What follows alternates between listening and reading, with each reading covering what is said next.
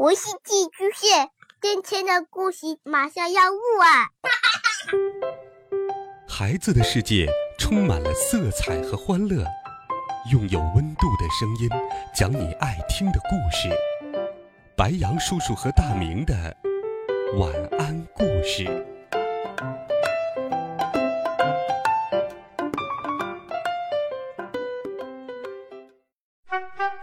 小朋友们、同学们，大家好，欢迎收听白杨叔叔讲故事，第十九集《天才城》。在女市长晓之以理、动之以情的劝说下，爸爸分文不取，心甘情愿的将聪明饭的配方送给了女市长。女市长走后，我突然有点担心，女市长不会以权谋私。将聪明饭的配方据为己有吧。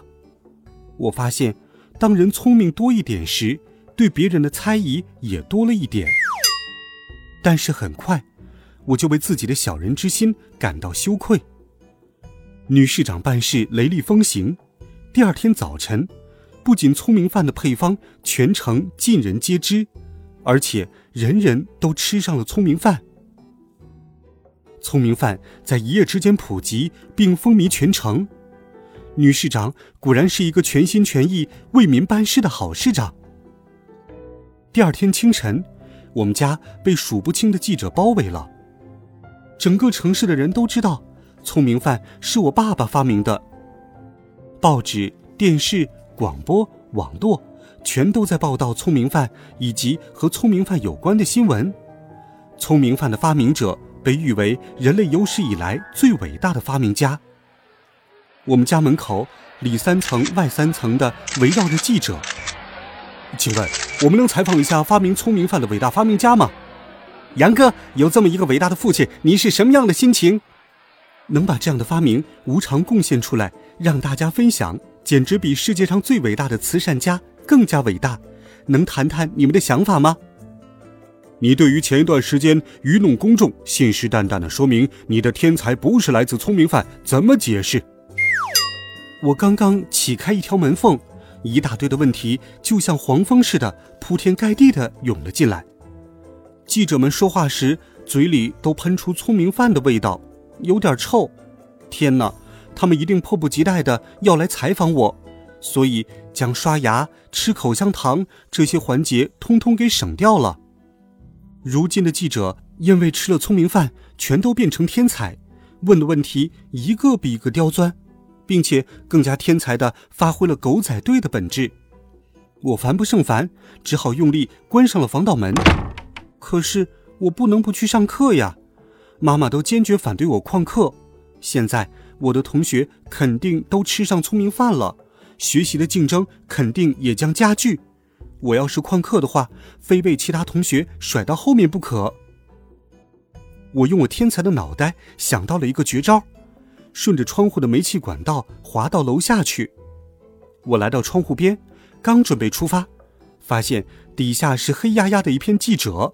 他们看到我探出头来，都一脸兴奋，大声嚷嚷着：“呃，快看，快看，呃，他真的滑下来了！”我忘了，那些记者也都是天才了。他们当然能够事先想到我这个天才是怎么想的。如今全城的人都吃了聪明饭，大家的智力都水涨船高了，我自然又成了一名普通的小学生。和心眼儿多得跟蜂窝煤似的大人相比，我不管从哪个方面看都很幼稚。我不禁感到后悔，后悔昨天晚上没有及时阻拦爸爸，不让他公开聪明饭的配方。爸爸在我的口袋里面睡得正香，昨晚他激动的一夜都没有睡，毕竟这是他第一次受到官方的承认。没办法，家门今天是出不去了，妈妈只好忍痛让我在家里看电视。她要我发誓，明天晚上就算不睡觉，也要把今天的功课补回来。打开电视机，电视新闻里全是聪明饭风靡后。全城天才辈出的信息。本城民间数学家破解出哥德巴赫猜想，震惊世界。本城音乐家在京演出获得巨大成功，感动全世界的人们。本城发明家在刚刚过去的一个小时里，向全世界贡献了一千二百三十三件重要发明。本城年仅三岁的新锐幼儿作家沙智障写出了畅销小说，在网上疯狂流行，点击率过亿。还有更离谱的呢，一些由于各种原因吃了聪明饭的动物也都成了天才。本城的猪精通三十个国家的语言，本城的公鸡全都会下蛋，本城的老鼠能吞大象。一夜之间，我们城市成了天才之城，这里到处是天才。不久之后，记者们终于消失了。据说，是出现了更加火爆的新闻，吸引了所有记者的注意力。我已经无力去猜想更加火爆的事情是什么了。我终于可以喘口气了。当名人也不容易呀。睡到中午醒来的老爸，一看到电视上关于聪明饭的报道，就像只猴子似的蹦蹦跳跳，高兴的大喊大叫：“ 呵呵呵！我创造了那么多的天才，我才是真正的天才！”第二十集，我又成了差生。第二天，我吃了几口聪明饭，就背着书包出门去了。我原以为会遭到记者的围攻，但是今天我家门外别说记者了，连条狗都没有。妈妈在身后念叨着：“杨哥，你路上要小心，保护好你爸爸。”的确，要是记者们知道。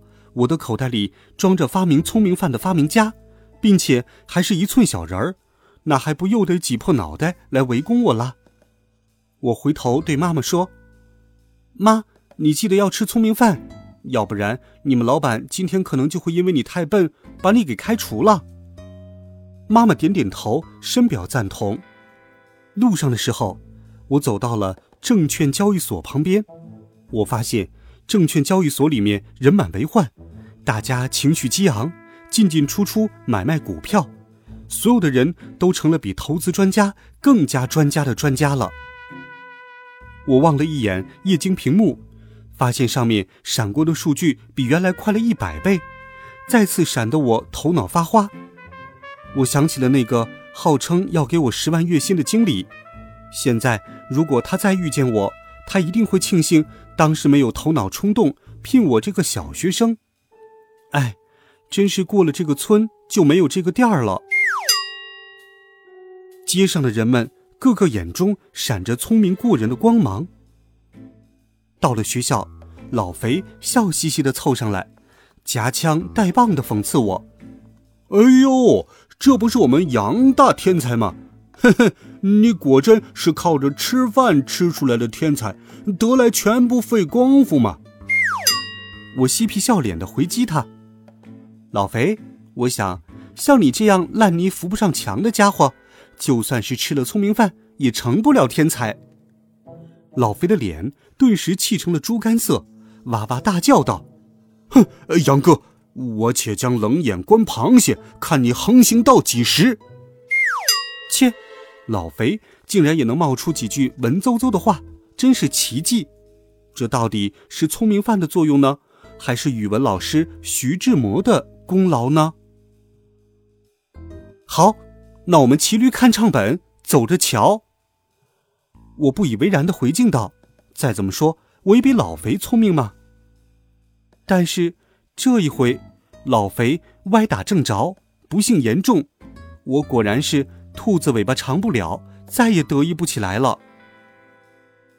数学小测验，我不但一道题都不会做，连题目都看不懂。因为出题的冷面杀手吃了聪明饭，成了出题天才。他出的题能够让我们这些学生天才通通撞墙。结果全班只有陈学虎一个人勉强及格了。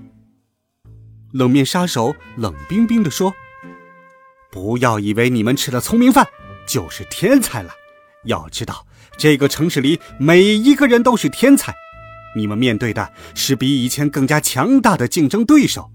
要想考上重点中学，就需要比原来努力一百倍。从今天开始，每天下午留下来补一节课。全班同学集体晕倒。语文课，吃了聪明饭的徐志摩给每个人发了一篇古文，我们班的同学一拿到手就惊呆了，那篇古文跟天书似的，完全看不懂。徐志摩笑眯眯地声称，这是他刚刚创作的旷世之作。他现在的才华比李白、杜甫、司马相如、苏轼等所有古代著名文学家加在一起还要厉害。吃了聪明饭之后，他说话的速度提高了 N 倍，短短的三十秒里面，竟然提到了从古至今的最著名的一百个大文学家。下课的时候，大部分同学只能背诵出文章的第一段。徐志摩决定。放学之后，将全体同学留下来，好好的辅导辅导。现在的我连第一句都没有背利索，至于那篇文章写的是什么，恕我无能为力了。音乐课和其他吃过聪明饭的同学相比，我又成了音乐细胞全无的大白痴。所谓的天才是对比出来的，假如所有人的智商都低得像猪。而你的智商只比猪高一点点，知道一加一等于二，那你肯定鹤立鸡群。我的同学们吃了聪明饭，个个都成了天才，而我一夜之间又变回了差生。我唯一欣慰的是，现在吃难吃的聪明饭已经不是我一个人的事情了，并且人类的潜力非常可怕。大家迅速适应了，一到吃饭时间，整个城市就弥漫着令人作呕的味道。爸爸倒是有些难过的看着我说：“杨哥，对不起，你现在又不是天才了。”我超级潇洒的挥挥手：“没关系啦，反正我已经当过天才了。”好了，孩子们，这一集好听的故事，白杨叔叔就给你讲到这里。温暖讲述，为爱发声。每天，白羊叔叔讲故事都会陪伴在你的身旁。我们明天见，晚安，好梦。